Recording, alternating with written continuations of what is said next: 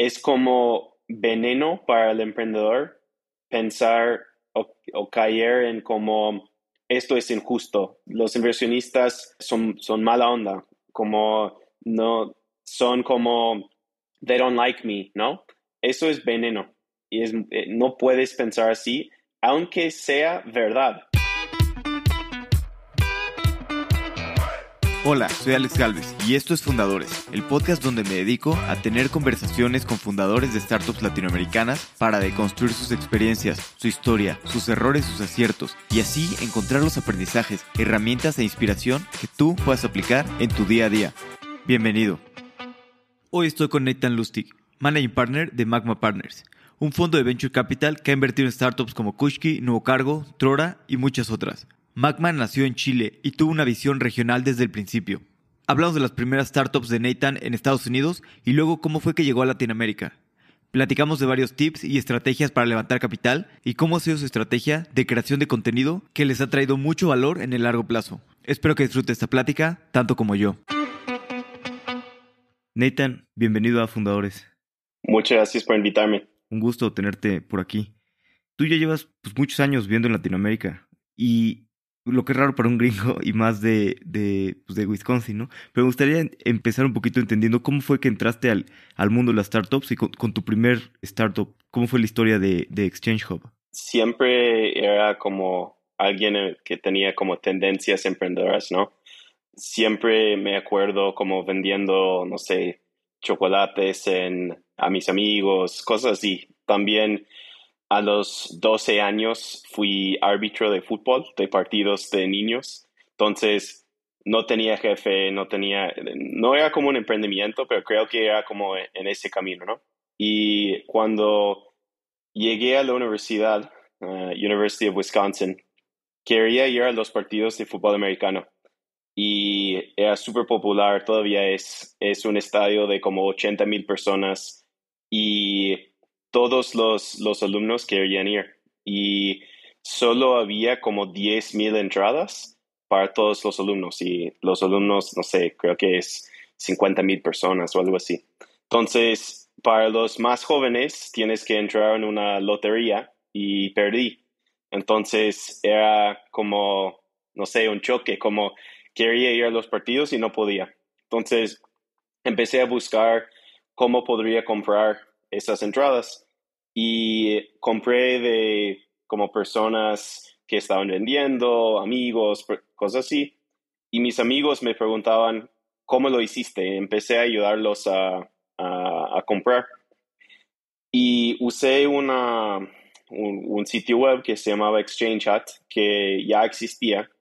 Y yo terminé siendo como cliente super user, ¿no? Como cliente premium comprando para mis amigos y de ahí empecé a revender a, los no amigos porque personas llegaban diciendo, oye, escuché que ya ayudaste a X persona, me podrías ayudar. Entonces empecé a ganar un poco de dinero ahí.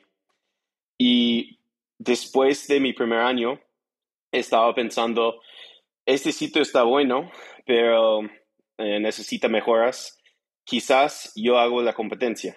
Y yo no, no, no era programador, pero estaba con buscando programadores, hablando con amigos. Y justo me llegó un mail del dueño de Exchange Chat, que era alguien que estaba graduando de la universidad, que decía, ya no quiero ser dueño, me voy, alguien de los usuarios quiere comprarlo. Entonces, estaba perfecto para mí, empecé a conversar con él y justo un amigo, estábamos como en una fiesta, un amigo de colegio que también fue a la, misma universidad, me decía, sí, en este verano sido súper bueno, estoy pensando en comprar un negocio. Y yo le dije, yo también. Y al final nos dimos cuenta de que era el mismo negocio. Entonces, él era programador y yo por el lado de negocios, eh, sumamos esfuerzos y terminamos intentando comprarlo. Y el dueño hacía como una, una, una como blind offer donde tenías que poner tu oferta y básicamente la mejor oferta ganaba y con mi amigo ganamos. Y eso era entre mi primer año y segundo año de la universidad en verano. Y de ahí teníamos que buscar mejoras y, hacer cosas para estar listos para eh, la temporada de fútbol americano. El sitio también vendía entradas de básquetbol, también era una manera de comprar y vender libros usados para las clases en la universidad, para pagar mucho menos. Y con mi amigo, como hicimos un par de mejoras, por ejemplo, al principio solo tenía, solo podrías comprar o vender partidos, como un partido. Pero nosotros pusimos el paquete total, como la, el season ticket. Y eso fue un hit, porque mucha gente compraba para después revender, ¿no? Y nosotros como pusimos ese, ese paquete ahí. Y después del como segundo o tercer partido ya estábamos, ya, ya habíamos repagado la inversión original. Y de ahí, con mi amigo, empezamos a, a mejorar el sitio, agregar más, más cosas. Y creo que como dos años después estaba funcionando súper bien, como 10% de las entradas de, de, la sección de alumnos estaban siendo revendido por nuestra plataforma. Y llegó un, tipo a la universidad que había estado en otra universidad que hacía algo similar en, en otra universidad y me, decía, ¿por qué no, no hacemos un, merger y intentamos hacer esto en, en, otros lados? Y eso era Corey Capazo, que se sumó al, al equipo. Y de ahí nosotros expandimos a, creo que era 8 o 10 universidades más. Hicimos un par de adquisiciones a personas que estaban en la misma, misma situación, que estaban saliendo de la universidad, no quería como hacer cosas con universidades todavía. Y al final teníamos como, no me acuerdo exactamente, pero 175, 200 mil usuarios, mucho tráfico, 7, 8 universidades y un negocio rentable. Y sí, eso, eso era Exchange Chat. Súper bien. Y qué, qué buena visión que empezaron a comprar los demás para, para crecer. Y, después, ¿cómo fue algo que, que, no me si lo leí en tu libro, escuché en, algún podcast, cómo fue que vendieron la empresa? Que me parece una, una súper buena estrategia, una historia bastante interesante. Básicamente, nosotros, eh, nosotros teníamos un plan para expandir a, no sé, todas las universidades, 100 universidades. Y hicimos mucho research, estaba todo listo. Y de ahí nos llegó algunos rumores que Facebook iba a lanzar su marketplace. Eso era como Facebook no tenía anuncios de publicidad, no tenía marketplace, no tenía nada. Y eso nos dio como un miedo gigante, ¿no? Que Facebook iba a, matarnos. Y nos pusimos en contacto con algunas personas en Facebook que nos confirmaban que sí iban a lanzar esos classifieds y nosotros como, uff, ya hemos hecho todo ese esfuerzo para expansión, ¿vale la pena realmente invertir para expandir o Facebook no, nos va a matar? Tomamos la decisión de no hacer una expansión fuerte porque pensábamos que Facebook nos iba a matar. Era como mala decisión porque Facebook lanzó y su producto era muy malo. Y aprendimos como la lección de, de que no deberías tener tanto miedo de, tu competencia, especialmente los muy grandes. No es como que no deberías tener cero miedo, pero como que nosotros teníamos mucho miedo y, deberíamos haber como lanzado todo, ¿no? Pero de ahí estamos como pensando en qué hacemos después de, de salir de la universidad. Y nosotros como no queríamos seguir con un negocio que sí era rentable, pero no, como nos, como anclaba, ¿no? A, la universidad, que ya estamos listos de hacer otra cosa. Y nos llegó, nos había llegado muchos, muchas personas que estaban intentando hacer como un roll-up comprando este tipo de sitios.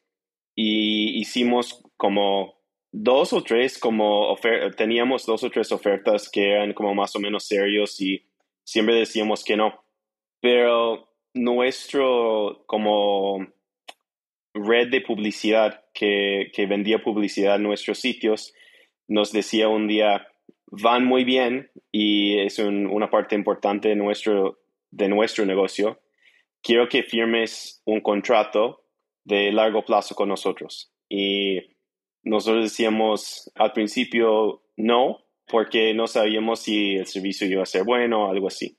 Entonces, ellos tenían a cambio, en vez de comprarnos, tenían una oferta de, de como una oferta de compra y la posibilidad de hacer mejor oferta a cualquier oferta que nos llegaba. Y nos llegó una oferta que no nos gustó mucho, eran muchas, muchas acciones, ¿no? Y poco efectivo. Y decidimos mandar la oferta a, los que nos, eh, a ese red de publicidad. Y ellos justo ahí estaban en, en un momento que ellos estaban siendo comprados por un tercero. Entonces nos decían, firma ese contrato ahora de largo plazo que no, no han querido. Y nosotros decían, le decíamos, cómpranos, ¿no? Y ya teníamos esa otra oferta que le mandamos sin nombre, sin, sin nada, y ellos hicieron su oferta y terminamos vendiendo a ellos. Sí, súper bien. Me parece una muy buena estrategia porque ellos están en un proceso de, compra, ¿no? Los grandes. Y tú eres una parte esencial de su negocio. Entonces, pues para ellos, o sea, es una buena manera de, de hacer que te hagan una buena oferta, ¿no? Y te tengan que comprar a un buen precio, muy buen leverage ahí de, de negociación. Y luego, ¿cómo fue que llegaste a, a Latinoamérica y más este, siendo de Wisconsin, ¿no? Todavía este, California, Texas, alguien del sur, Miami, pues puede ser más fácil, ¿no? Pero supongo que para alguien de Wisconsin es súper lejano. No, después de vender, después de vender la empresa, yo sabía que no quería un trabajo como normal, ¿no? Ya sabía que quería emprender o quizás trabajar en una empresa de tecnología o ser consultoría o algo así. Y empecé a buscar opciones y creo que era como un mes o menos después de que recibimos la transferencia de, la venta de la empresa, unos amigos y también algunos profesores de la universidad me decían, tienes que conocer a Jesse, que tiene una idea y necesita ayuda y quizás está buscando un socio. Y me junté con, con Jesse, que terminó siendo mi socio, en la biblioteca de, de la universidad y me, me, contó su historia, él había leído un libro de, Thomas Friedman que se llamaba The World is Flat. Creo que en español era El mundo es plano o algo así. Y eso decía que tenía una historia ahí de un soldado de Estados Unidos que se murió en Afganistán. Y sus papás querían acceso a su cuenta de Yahoo, a su mail, para poder como bajar todas las fotos que, que habían mandado entre, entre ellos. Y Yahoo decía que no. Decía, no, no es, no tienes nada que ver con esa cuenta, era cuenta personal, no puedes verlo. Y demandaron eh, a un juez y el juez decía, sí, Yahoo no tiene razón, pero sí puedes exigir que te mandan solo los mails donde tú ya estabas copiado. Entonces mandaron algunos DVDs físicos a su casa con todos esos mails y videos y, fotos. Y en, ese libro, Thomas Friedman dice, alguien tiene que resolverlo. Y Jesse estaba leyéndolo y, como dejó de terminar el libro y decía, yo voy a resolver esto. Entonces, él había empezado y había hecho un, concurso de negocios en, en Northwestern University en Chicago y no le fue muy bien. Entonces, todos los le decían, tienes que encontrar un socio que tiene más experiencia. Y después de unos cinco o seis conversaciones, decidimos hacerlo en conjunto y eso era Entrusted. Y yo había recién salido de la universidad y Jesse estaba terminando. Y cuando terminamos la, la universidad, nosotros habíamos recién lanzado el negocio en South by Southwest en Austin, en Texas. Y siempre que decidíamos o decidíamos que queríamos no estar en Wisconsin en invierno, entonces el plan era ir a Austin o San Francisco para invierno y para estar en un mejor lugar de negocios y quizás quedarnos ahí o ir a otro lado después. Y justo ahí vi, vimos un artículo en Forbes que decía que Chile tenía Startup Chile y estaba como básicamente regalando 40 mil dólares, visa, oficina, todo, contactos. Y como de la nada decidimos postular. Y eso era en como agosto de 2010 y en noviembre de 2010 ya estábamos eh, aceptados y fuimos a Chile como el 15 de noviembre de 2010, sin hablar mucho español, casi nada de español, sin haber ido a nada de la TAM, no había ido ni a, no sé, una playa en México, algo así. Y éramos como compañía 5 de, de Startup Chile. Y dado que éramos compañía 5, era como la ronda piloto, ¿no? Donde nos presentaron a emprendedores, inversionistas, familias, gobierno. Era el nivel de que me hicieron hacer una charla en español al presidente en mes 5 cuando no hablaba español. Entonces era como muy, muy buena experiencia. ¿Y cuáles fueron tus primeras impresiones cuando llegaste a, a Chile y a Latinoamérica? A Chile era muy interesante porque uno era invierno en Wisconsin, ya había nieve y todo, y era como pleno verano en Chile. Entonces eso es, era como ya increíble. Estaba como, primer, la, la primera cosa creo era, había tenido clases de español en colegio y como un año en la universidad y no entendía casi nada llegando a Chile, por su acento, por las palabras, por todo. Y de ahí que era como muy buen país, que todo estaba bien organizado, estaba bien desarrollado, todo bien, pero sí teníamos que aprender mucho, porque en esa época creo que vimos un, un, estudio que decía que como 5% de los chilenos había conocido un extranjero que no era argentino, peruano o boliviano en 2010. Entonces, era como muy poco común tener turistas o o personas viajando por, por negocios, ¿no? Entonces era, era una experiencia muy buena, como único, llegando a Chile en esa época. Sí, y, bueno, luego para, no meternos tan, tan, tan a detalle, este siguió eh, en Trusted, tuvieron ahí un, pequeño exit, luego regresaste a Estados Unidos y, y un poquito después decidiste regresar a Chile, ¿no? Y aquí es donde me quiero meter, que ¿Cómo fue que, iniciaste Magma Partners y esas primeras conversaciones con, con Francisco? O sea, ¿cómo era el ecosistema en ese entonces, 2014, eh, que era pues, muy diferente, ¿no? A lo que es ahora. Sí, en como creo que era a principios de 2012, no, era fines, fines de 2011, decidí volver a Chile después de haber vendido la empresa y tenía ese, un, un, red de contactos súper potente por estar en, en, Startup Chile y ser de la generación pilota. Y mi plan era como quedarme por, no sé, un año más, aprender el resto de español y también ver qué, qué podría hacer con ese red de contactos. Y trabajé en un startup chileno un rato que me ayudó a ver cómo realmente era, era trabajar en un startup chileno, eh, expandieron a Colombia, Argentina, entonces aprendí muchas cosas ahí, también mucho de español. De ahí me, me invitaron a, a, crear un curso en una universidad en Chile de cómo hacer un startup. Y empecé a enseñar un curso, básicamente un mini Y Combinator, pero como mil veces peor, ¿no? donde los alumnos tenían que llegar con una idea y salir a vender, crear el negocio. Hicimos un demo day al final, que creo que probablemente el primer demo day de LATAM en 2011. Y conseguimos un presupuesto para mandar los mejores negocios a demo days. Creo que un año era Stanford, un año Babson, un año Virginia Tech.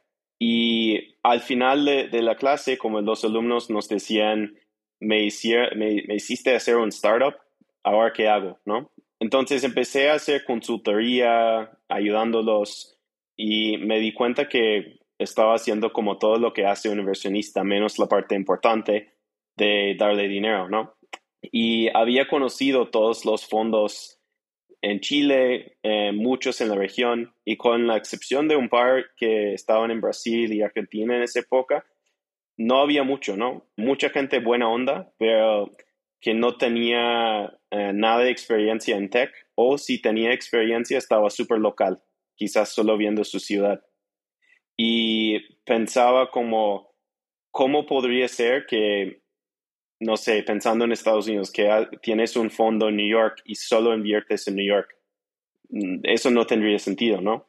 Entonces, eh, empecé a hacer el plan para el fondo que me gustaría haber conocido cuando tenía mi startup, que mezclaba lo mejor de cultura de startups de Estados Unidos con como el conocimiento de la TAM que necesitas para realmente tener éxito.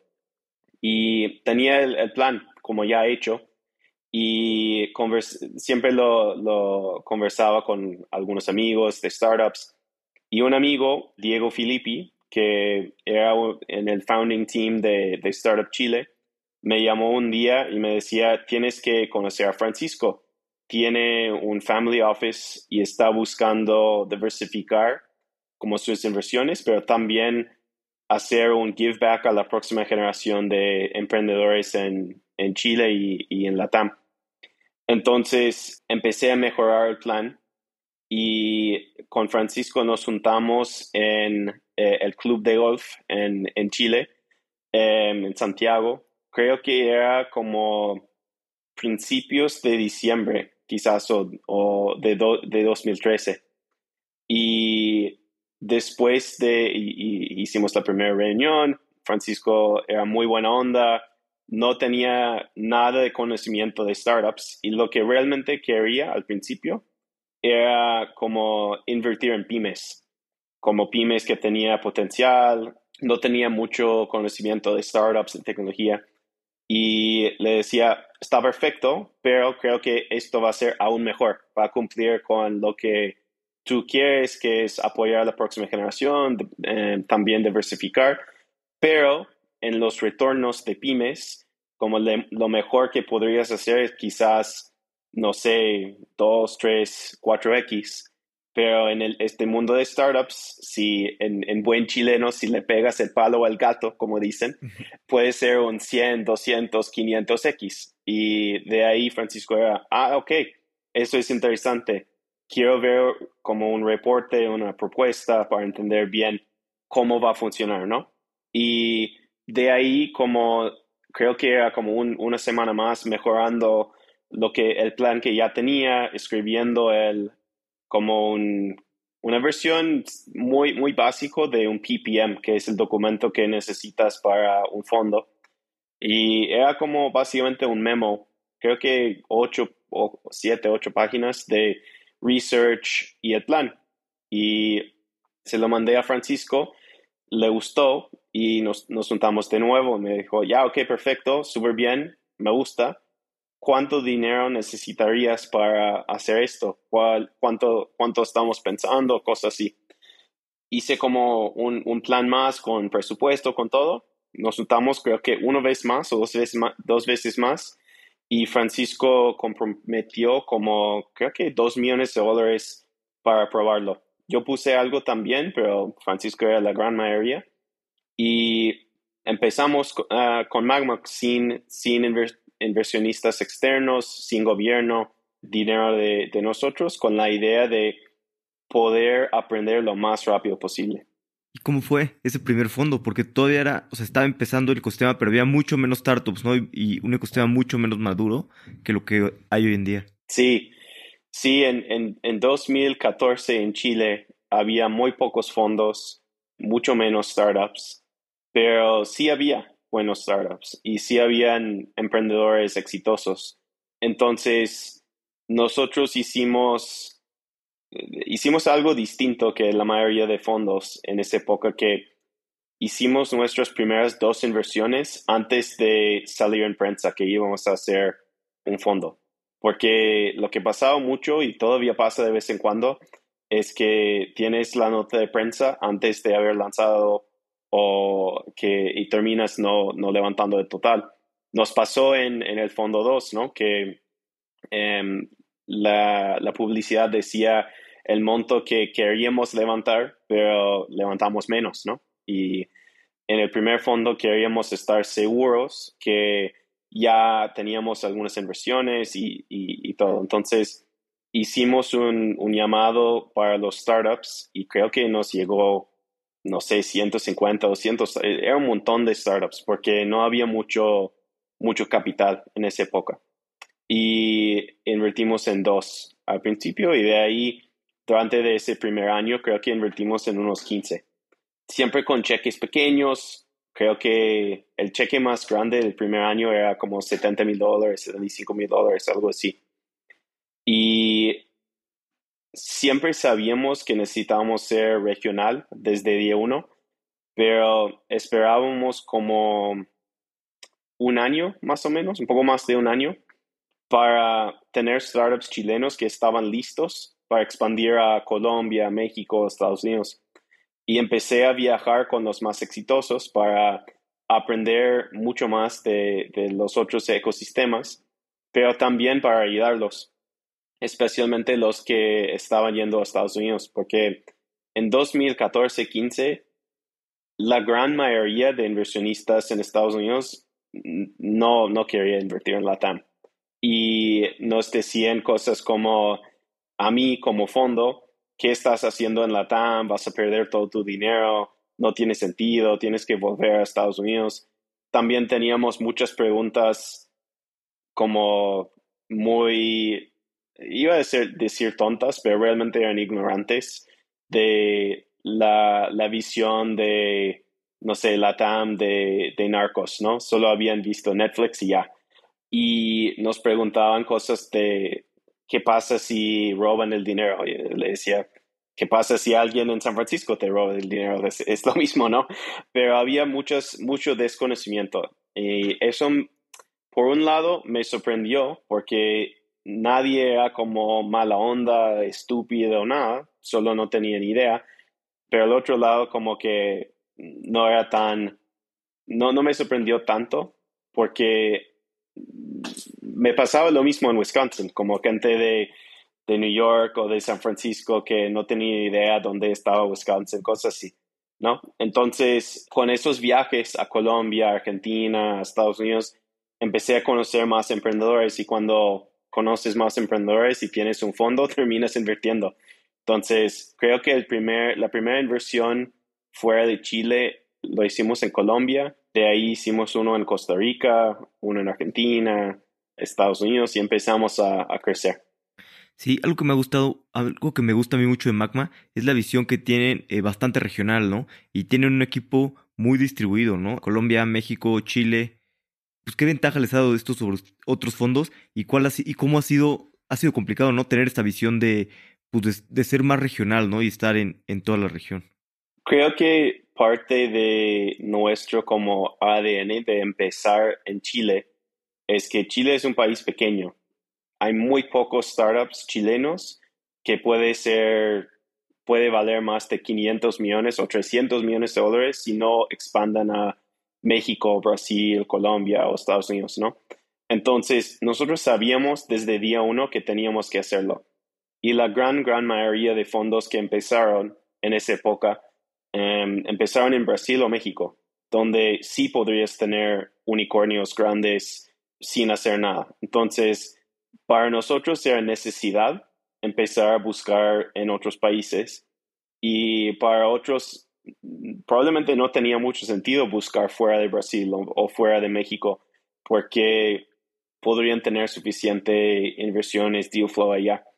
Pero de esa necesidad, empezando en Chile, creo que nos dio unas ventajas fuertes que especialmente fueron como compounded con COVID, porque nosotros ya estábamos haciendo, creo que en fondo uno, teníamos como un tercio de los startups invertidas sin haberlos conocido en persona, que estábamos haciendo Google Meet Investments y hay, hay un par que nunca conocí en persona, en fondo uno, nunca.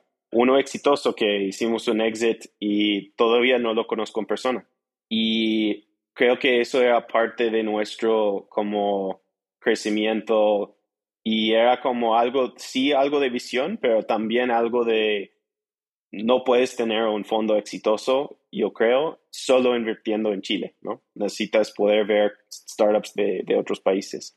Creo que también eso nos forzó a, tener una cultura remoto o casi remoto desde día uno, porque cuando solo era Francisco y yo, Francisco estaba en Chile y yo viajaba a Estados Unidos, a Colombia, a México. Entonces, siempre nos juntábamos en Chile, pero eso podría ser cada tres o cuatro meses y no puedes no hacer inversiones por tres o cuatro meses en, el mundo de startups, ¿no?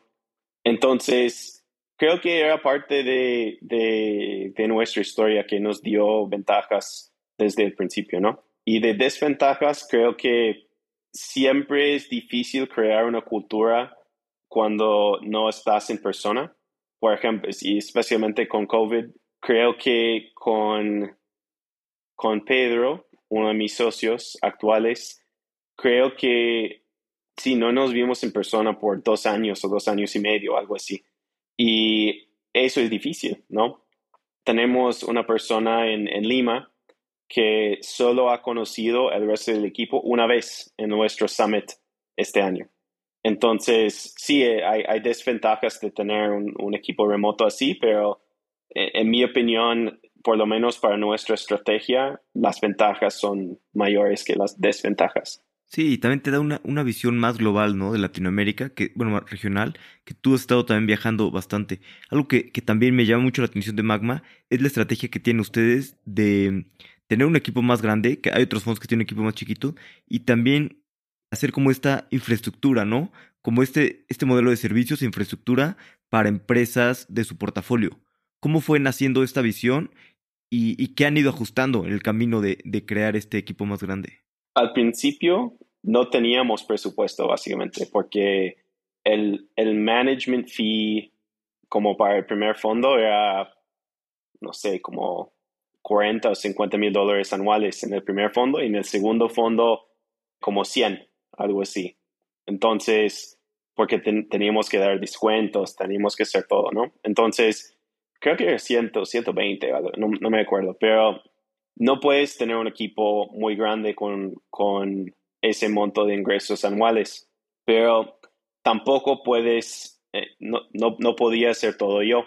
Entonces empezamos con personas como muy junior, muy joven, que querían como una oportunidad.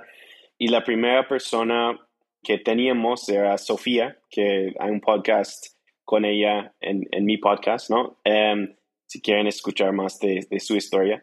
Pero ella era emprendedor y uh, su, no, no, funcionó su negocio y empezó a, a, trabajar con nosotros en cosas de, de como escribir artículos, cosas así.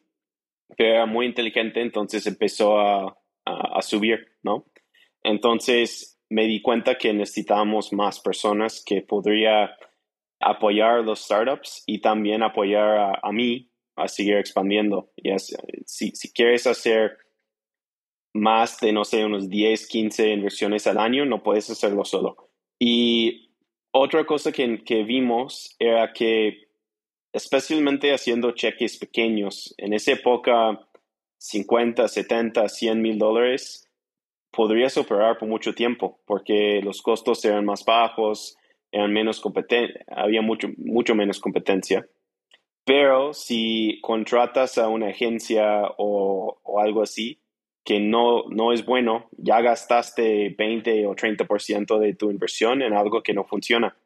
Entonces, después de, de, haber visto agencias que básicamente mataron a algunos de los startups, nosotros decíamos, tenemos que crear algo que es como affordable para los startups y también nos deja tener un equipo un poco más grande con cuando tenemos un, un ingreso por management fee tan bajo. Y era como un win-win, que nosotros podríamos contratar gente muy buena, cobrar como fees muy bajos a los startups, pero también asegurar que por lo menos iban a tener como los best practices, ¿no? Que no, no iba a ser algo malo, ¿no? Y de ahí empezó y cada vez que vimos una necesidad de, de, los startups que no estaba bien cubierto por el mercado, empezamos a buscar gente que podría apoyar. Parte de la razón que podemos hacerlo, creo, es que con todos los socios no, no tenemos como, somos como más jóvenes y no tenemos como estructuras como personales gigantes, ¿no? Eh, parte de eso era como la suerte de encontrar personas que estaba, no solo estaba dispuesto, podría vivir con un poco menos de sueldo para invertir en más personas en el equipo, ¿no? Pensando en, en largo plazo. Y ha funcionado súper bien. Hoy en día somos 18 personas esperando a llegar a 24, 25 de aquí a un año para seguir apoyando al portfolio. Creemos que lo que hemos creado es como un, una plataforma que no solo ayuda a nosotros, pero también ayuda a los emprendedores a tener mejor posibilidad de, éxito. Obviamente no, nosotros nunca vamos a ser el factor como deciso, como el deciding factor, si tienen éxito o no, pero sí podríamos como mejorar el porcentaje de posibilidad de éxito o ayudarlos a, a crecer aún más rápido tomando las cosas quizás que no tienen mucha experiencia o que son como fuera del foco del producto total, ¿no? ¿Y, en qué cosas los ayudan? ¿Y qué en específico, qué has visto que es donde pueden tener más impacto ayudando a, startups en etapa temprana?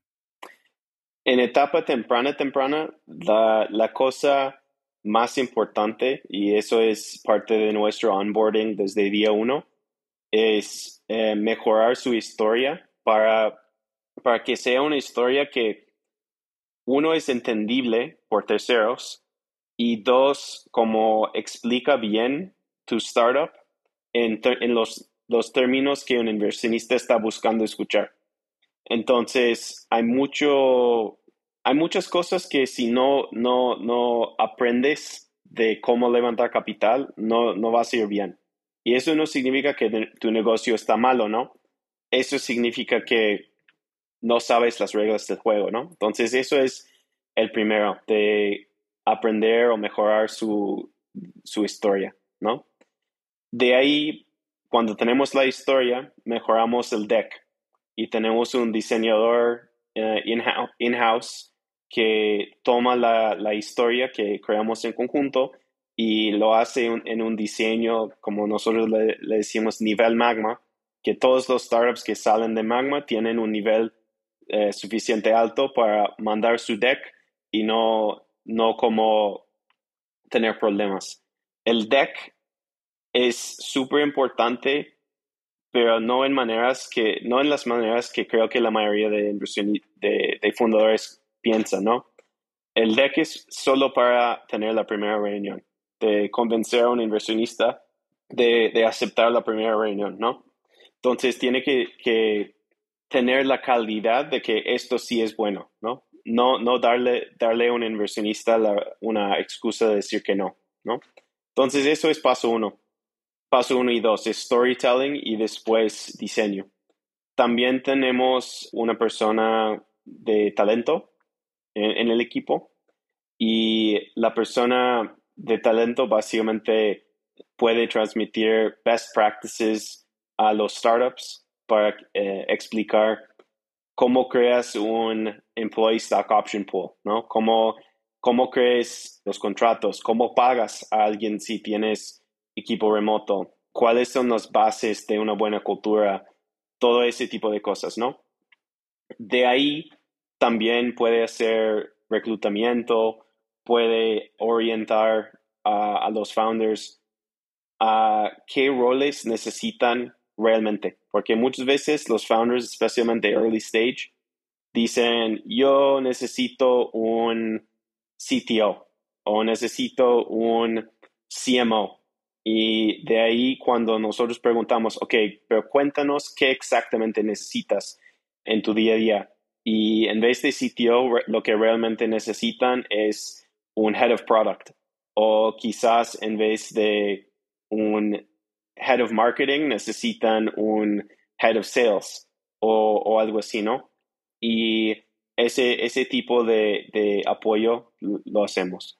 También tenemos equipo de producción de podcasts, tenemos equipo de, de, contenido para escribir blog posts y el más como vendido en este momento y creo que donde tenemos más impacto después de, de storytelling es podemos ayudar a startups como más Series A en adelante que separar su, su equipo de tecnología y su equipo de marketing. Porque muchas veces antes de Series A o Series B, el CTO tiene que hacer cosas de Webflow o de WordPress en su marketing site. Y eso es una pérdida de tiempo, ¿no? Como el CTO y los ingenieros deberían estar enfocados 100% en el producto.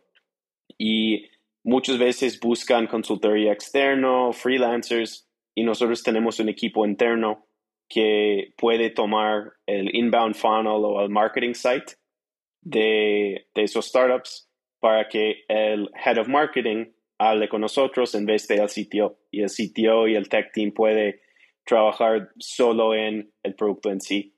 Y tenemos como cuatro de los mejores startups del portfolio de Series A o Series B en adelante que usan ese servicio. No vamos a, no vamos a tenerlos para siempre porque cuando levantan aún más probablemente van a contratar sus propios equipos in-house. Pero es como un puente entre eso y nosotros podemos cobrar mucho menos de valor mercado para hacerlo y eso ganamos mucho más en el, en el upside del equity cuando, cuando van bien. Claro, buenísimo.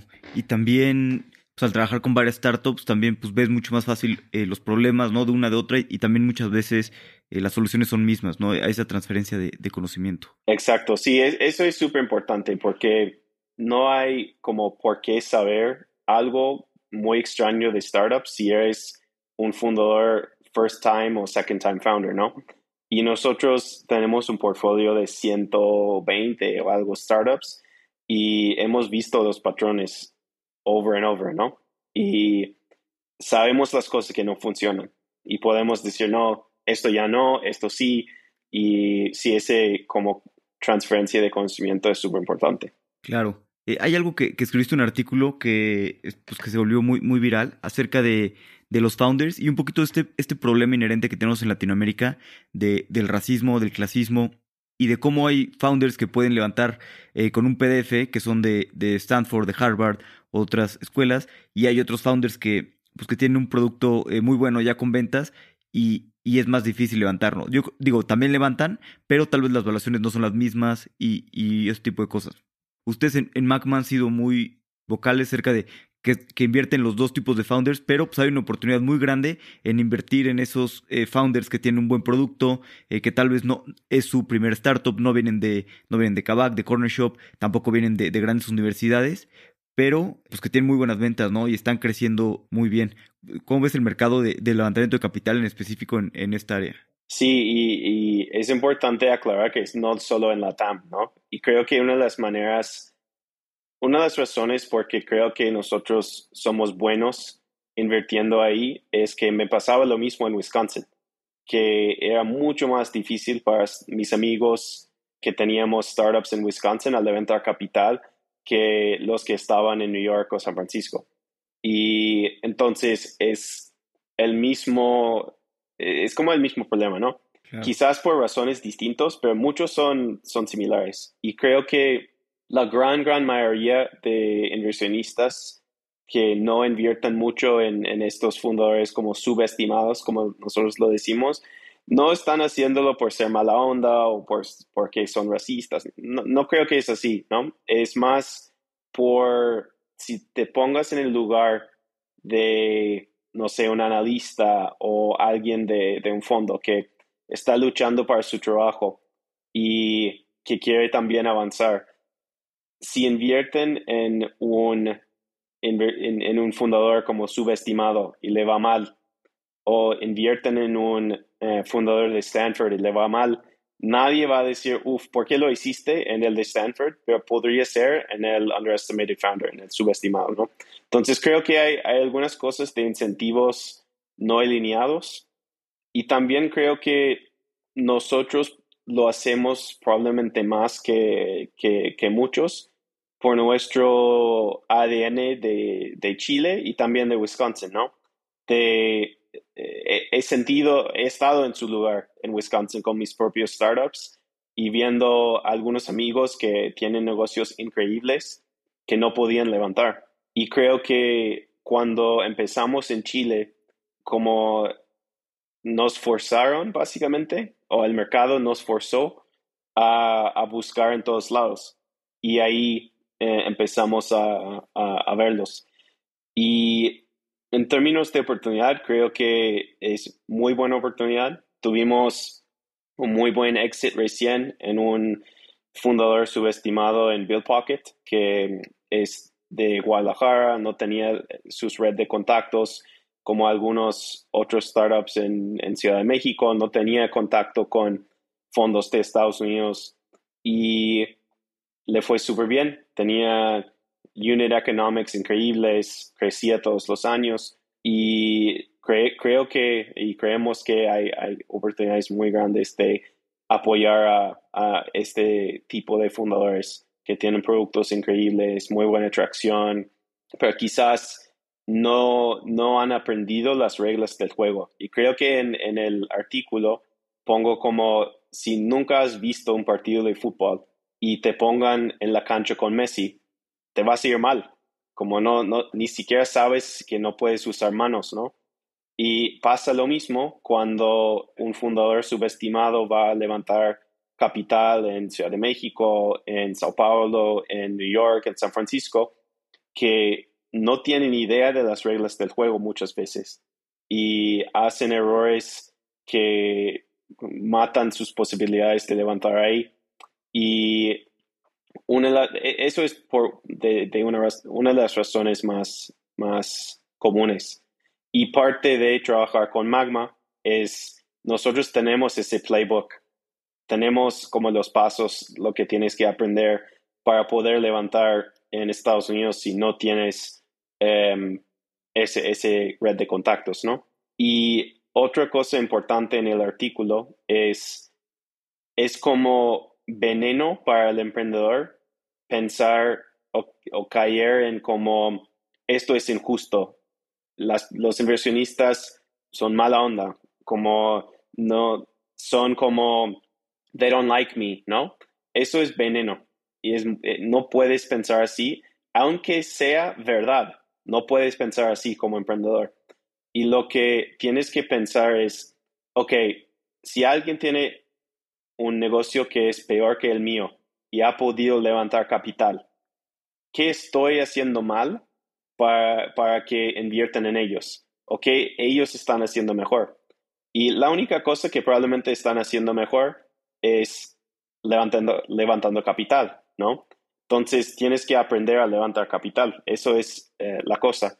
Y hemos visto algunas transformaciones de emprendedores que quizás no, no hablaban muy bien en, en, inglés o estaban como escondiendo las cosas muy buenas de su startup. Tenemos otro que decía que, por ejemplo, eran un e-commerce, pero en verdad era un vertical marketplace, que es muy distinto a, a un inversionista pero no sabía eh, esos términos. Entonces, hay cosas así que tienes, aunque sea injusto, y creo que sí es injusto, tienes que como ver la manera de superarlo. Y nosotros estamos muy felices de, de poder ayudar ahí, hasta con los en que invertimos, pero con el contenido que hacemos para eh, idealmente mejorar como el camino para para los que no, no podemos invertir. Sí, totalmente. Y cierto que eso es naturaleza humana, ¿no? Sí. Me imagino que en Wisconsin era, era lo mismo. Y además, hay una cosa que es innegable, ¿no? El otro día me estaban diciendo que estaba platicando con unas personas de cómo pueden ayudar a los fundadores a levantar mejor, más capital, a todos los que se les complica. Y dice, bueno, pues lo más lógico es con crecimiento, ¿no? Si empiezas a crecer mucho, si tienes un gran producto y estás creciendo, pues es innegable, ¿no? Para cualquier inversionista y no importa si no acabaste este, pues, ni la primaria, si tienes un superproducto y estás creciendo, pues va a ser más fácil levantar capital. No, no digo que sea fácil, levantar capital siempre es difícil, pero pues lo mejor es tener crecimiento, ¿no? Porque también hay, hay mucha competencia, ¿no? Muchas personas ven en TechCrunch y en otros lugares que todos levantan capital y parece fácil, pero la verdad es que hay mucha competencia, ¿no? Y los inversionistas como tú como yo vemos muchísimos eh, emprendedores, muchísimos productos y pues se, fondean eh, los mejores, ¿no? Los que pensamos que son los mejores. Sí, y creo que también cada vez que un fundador como de eh, puede levantar 5 o 10 millones con, o no sé, un PowerPoint o algo así, aunque no es bueno para ti justo eso, sí es bueno para que más dinero llegue al ecosistema, que entrenan más ingenieros, aunque no sean como éxitos, es bueno para el ecosistema que llega más dinero, que más personas tienen experiencia. Y algunos de los mejores founders en nuestro portfolio salieron de startups que levantaron mucho dinero y no le fue muy bien. Y aprendieron muchas lecciones, ¿no? Entonces, no es todo mal, ¿no? De acuerdo. También me encanta mucho la, toda la estrategia que han hecho de, pues, de contenido, ¿no? Tú siempre has sido muy creador de contenido desde hace años, este, con tu blog, con el podcast y, y, con otras cosas. ¿Cuál ha sido su estrategia y por qué siempre han sido muy, muy vocales en, en crear contenido? Creo que, y, decía como un poco en broma, pero creo que tiene mucho, mucho razón, que desde que tenía mi primer startup, todas las cosas buenas en, en mi vida ha salido de, de, algo de contenido. Entonces yo era, eh, tenía un blog desde, creo que 2008, no, quizás 2007, no sé. Tengo un blog hace, hace mucho, entonces hay mucho, mucho contenido ahí y siempre me ayudaba, ¿no? Entonces, con Entrusted tenía, teníamos una experiencia muy, muy buena con contenido donde creamos una estadística de cuántas personas iban a morir en Facebook ese año. Y eso era antes de que todo el mundo usaba Facebook y, eso. Y lo que hicimos era sacar el número de, de personas de cada rango de edades de la plataforma de, publicidad de Facebook y de ahí multiplicarlo por la probabilidad de, morir que estaba en las tablas de mortalidad de, de CDC en el gobierno. Entonces sacamos un número ahí, hicimos una publicidad eh, o un artículo y eso salió en mm, realmente todos los medios del mundo. Nuestro primer artículo estaba en Financial Times, de ahí un reportaje en New York Times y todo eso era no pagado por un, una estadística que hicimos. Y salimos en, no sé, un reportaje en China, en Japón, en México, todo el mundo, por solo haber hecho ese, ese contenido. Entonces, por tener como algunas buenas eh, experiencias, empecé a, como double down en triple down en contenido. Y cuando llegué a Chile en 2010, todavía tenía mi blog y no había nada en inglés, básicamente, sobre Chile. Y empecé a escribir solo para como mis amigos y mis papás, para que podrían como ver lo que estaba haciendo. Pero cuando llegaron las siguientes generaciones de Startup Chile, todos estaban leyendo mi blog entonces salió como contactos, salió amigos, salió negocio de ahí. Y siempre tenía como esa buena experiencia de contenido y decidí hacerlo con, Magma. También tenía dos influencias fuertes ahí de, inversionistas en Estados Unidos que siempre seguía cuando era como emprendedor. Uno era Fred Wilson, de Union Square Ventures, que en su blog AVC, es, en esa época escribía un artículo todos los días y creaba como una comunidad, le llegaba inversionistas, le llegaba deal flow, le, llegaba todo y también era su give back al ecosistema. Y yo aprendí un montón. También el otro era Mark Suster de ahora Upfront Ventures. Y aprendí tanto de ellos que, que pensaba y, también creo mucho en, en, contenido como que creo que es un, un, un, dicho de Tim Ferriss que dice que no tengo miedo de compartir lo que estamos haciendo, porque si alguien puede ejecutar nuestra propia estrategia mejor que nosotros, como que no debería ser nuestra estrategia, ¿no? Entonces, esos tres como influencias me empujaba a, empezar a crear contenido. Y teníamos un par de, de casos de éxito temprano y de ahí hemos reinvertido, reinvertido, reinvertido en contenido. Y eso es blog, eso es podcast, un par de libros, ahora Latam List, y empujamos a, a, los founders en que invertimos a tener un content strategy desde día uno, porque es una de las cosas que es inversión y no gasto, ¿no? Cuando gastas en publicidad de Facebook, no es inversión, se va. Eh, it's gone, ¿no? Pero cuando inviertes en contenido, que sea, que sea un blog, que sea podcast, videos, lo que sea, es long tail inversión. Y no, no, no he hecho los números recientes, pero por lo menos como un 20% de nuestros LPs del fondo, inversionistas en el fondo, llegan del contenido. Creo que por lo menos la mitad o más, probablemente más, de los founders en que terminamos invirtiendo ya han tenido algo de valor de nosotros antes de que eh, hemos conversado, que sea el post de estructuras legales de, para la TAM, para startups, que sea, no sé, uno de los deep dives de vertical marketplaces o de fintech o lo que sea. Y creo que nos ayuda a ganar, ganar inversiones, ¿no? Porque hemos, e, es, es una cosa distinta cuando llegamos a una primera conversación con un startup que va a ser una inversión peleado, ¿no? Donde no podemos elegir al startup, el startup nos elige. De la primera conversación ya mandamos, ok, esto es un vertical marketplace, esto es como pensamos en el vertical marketplace. Y ya saben que como hablamos como su mismo idioma, ¿no? Entonces, ha sido una, parte clave de nuestra estrategia y funciona muy bien. Totalmente. Sí, ese artículo de, estructuras legales en LATAM a mí me encanta. Siempre se lo recomiendo a muchísimos fundadores. La verdad es que está, está buenísimo. Y, es cierto eso, ¿no? Que en, en, los deals peleados llegas, si ya te conocen y todo. A mí me ha pasado que de repente estoy hablando con los fundadores y de principio de la mañana me dice, de la llamada me dicen, me encanta tu podcast bueno, pues sabes que ahí ya tienes una ventaja, si va a ser un deal peleado, probablemente puedas eh, acabar invirtiendo, ¿no? Sí. Y, y, pues justo eso, ¿no? También me ayuda a, a ayudar a las empresas del portafolio. El PIS, no tengo, tan, no tengo tanto ese 20% como tú, pero esperemos que, que se vaya aumentando.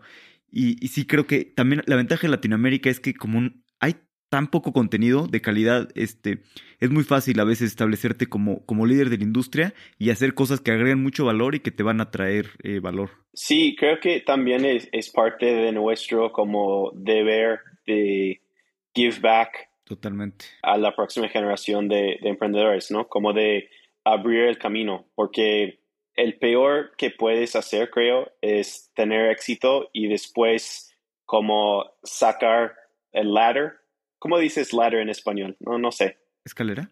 Escalera, sí, es como sacar la escalera y dejar todo el, resto como abajo.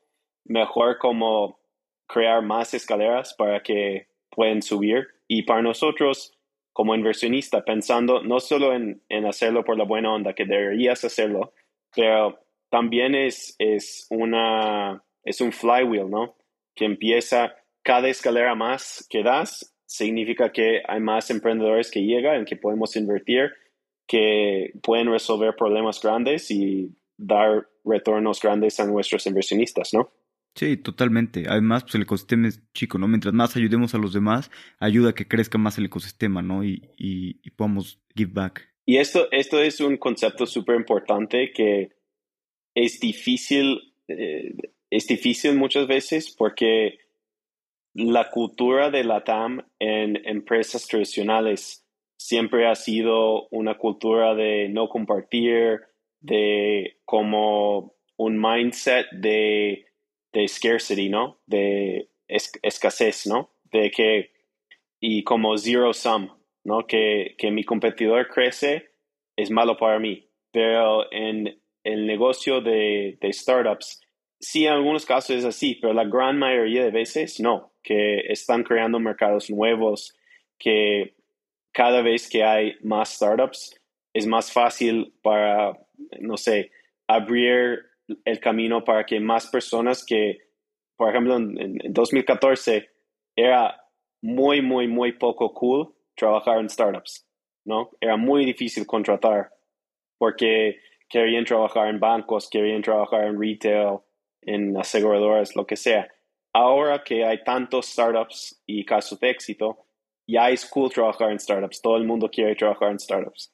Y eso no, no hubiera pasado sin contenido, sin contar las historias de startups ayudando entre ellos. Como, eh, y también creo que es mejor manera de, de vivir, ¿no? De, de, realmente esperar o desear éxito al demás y no estar como enojado, triste, lo que sea, si alguien más tiene éxito. Es como bueno celebrar a, los que están teniendo éxito porque va a ayudar a ti, ¿no? Si estás en la misma industria. Sí, totalmente.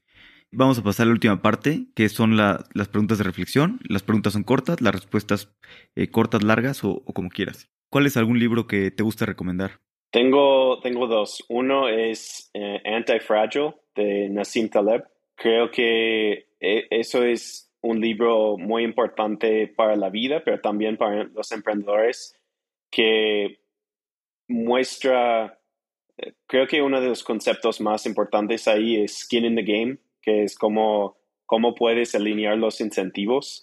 Y cuando estás creando un startup, estás creando las reglas de cero, ¿no? Entonces, es súper, súper importante intentar alinear los incentivos desde el día uno y intentar crear un negocio que no solo es, no es frágil, pero es antifrágil, ¿no? Que con cosas que pasan es más fuerte, ¿no? Entonces, eso es uno que, me gusta mucho. Y otro que me gusta mucho, hay una, un, un biography de Winston Churchill que, que habla de como su vida hasta eh, la Segunda Guerra Mundial y creo que su, su como camino a ser como al final un, un héroe es muy interesante porque si hubiera muerto antes de, de, la guerra mundial, hubiera sido probablemente un fracaso, ¿no? Como tenía algunos éxitos cuando era más joven, pero eh, tenía que esperar casi toda su vida para su momento perfecto. Y creo que eso es como muy buen, muy buena historia para los startups también y para la vida, que no eh, vas a tener muchos fracasos, muchos, quizás algunos eh, éxitos más pequeños, pero quizás solo necesitas llegar a, para tener tu momento, ¿no? Buenísimo, lo, lo voy a leer. Bueno, ¿cuál, biografía en específico? Te mando, no, me acuerdo el título, pero te mando el, el link. Va, va, va. ¿Hay algún punto de inflexión en tu vida que haya cambiado la forma en la que piensas? Probablemente muchos, ¿no? Em, uno, el primero que, que llega, a mi mente es, es uno de cuando yo, yo era como árbitro de fútbol cuando tenía 12 y mi primer partido, yo tenía 12 y los niños tenían 10. Entonces, ¿cómo tan difícil puede ser? Pero en como, no sé, los primeros 15, 20 minutos del partido, cobré una falta, era falta. Y el papá del niño como empezó a correr a la cancha, me gritó, decía palabras malas y yo como, ¿qué hago? Tengo 12, ¿no? Entonces lo ignoré y ya. Y llamé al, como jefe de, los árbitros y les le conté lo que pasó y me dijo, no, eso es tu primera lección. Cuando estás en la cancha, tú eres jefe, aunque tienes 12. Entonces creo que sentir y tener ese poder con 12 probablemente me ayudó a, elegir caminos como más emprendedores, ¿no?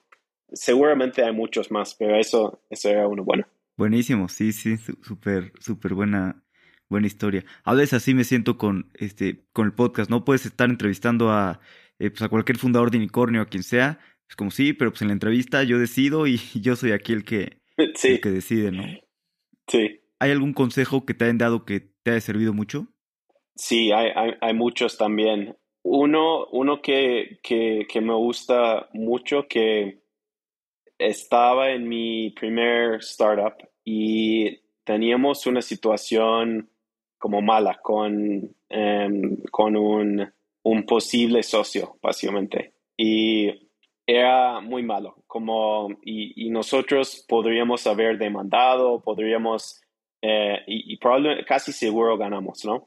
Y en esa época mi abogado, que todavía es, mi, es amigo, me decía, sí, tienes razón, vas a ganar, pero realmente quieres usar los próximos dos o tres años de tu vida peleando algo y también tener la reputación de ser el que siempre pelea, aunque tienes razón y es algo grave lo que, lo que, que hizo, o mejor como tienes que tragarlo, ¿no? Y como move on with your life, como ir al próximo paso.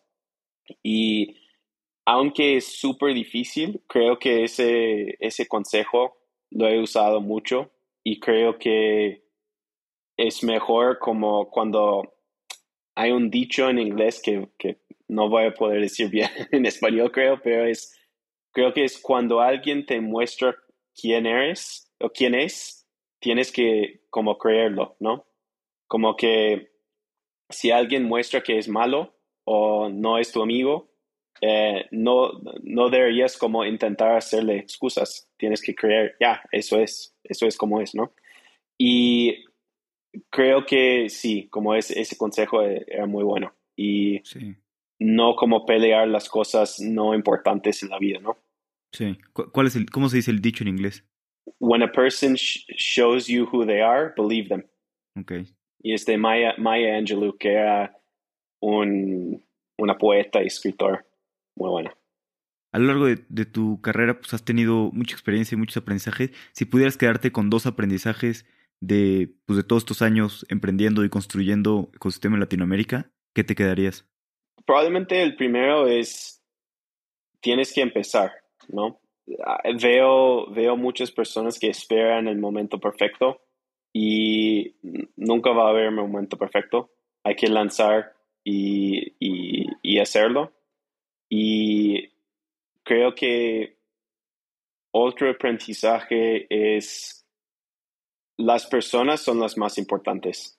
Y, esto es un, juego de largo plazo, ¿no? Hay muchos emprendedores que van a, van a hacer cuatro, cinco, seis startups en su vida y como necesitas como toda tu vida para construir una reputación, pero solo un segundo para matarlo, ¿no? Y creo que es súper importante lo de, las personas, de eh, no, no invertir, no trabajar con personas que no son buenas, ¿no? O, y fui a, fui a un evento em, este año donde tenían em, un inversionista súper super exitoso y eh, se llama Antonio Gracia, que de Estados Unidos y él decía como su lección número uno en la vida era no trabajar con emprendedores o inversionistas socios que eran como psychopaths o sociopaths, ¿no? Y que uno en 20 personas en, en, la vida tiene como tendencias, está en como el espectro de, de eso. Pero cuando subes en el nivel de como éxito, como nivel de VC o de, de emprendedores, uno en 10. Y eh, eh, puede ser como más cerca de uno en 5 en los más, más, más exitosos. Entonces, su aprendizaje es, es mejor perder todos esos upsides y ganancias que tienes con, con gente así, porque no, no vale la pena, no vas a poder dormir en la noche, no, no vale la pena todas las pérdidas que vas a tener con, eh, cuando pierdes con, con, alguien así. Entonces, gente, gente, gente, personas, personas, personas es eh, lo más importante, creo. Totalmente de acuerdo. Nathan, pues gracias por tu tiempo. La verdad es que la pasé muy bien conociendo más, más de ti y muy entretenida tu historia de cómo has venido a Latinoamérica y, y te quedaste en la región. No, muchas gracias por la invitación y las buenas preguntas. Para mí, Magma es de los mejores fondos early stage de Latinoamérica. Llevan años construyendo las cosas de muy buena manera. Además, siempre me divierte mucho platicar con otras personas que tienen un podcast. Espero que disfrutes los próximos episodios.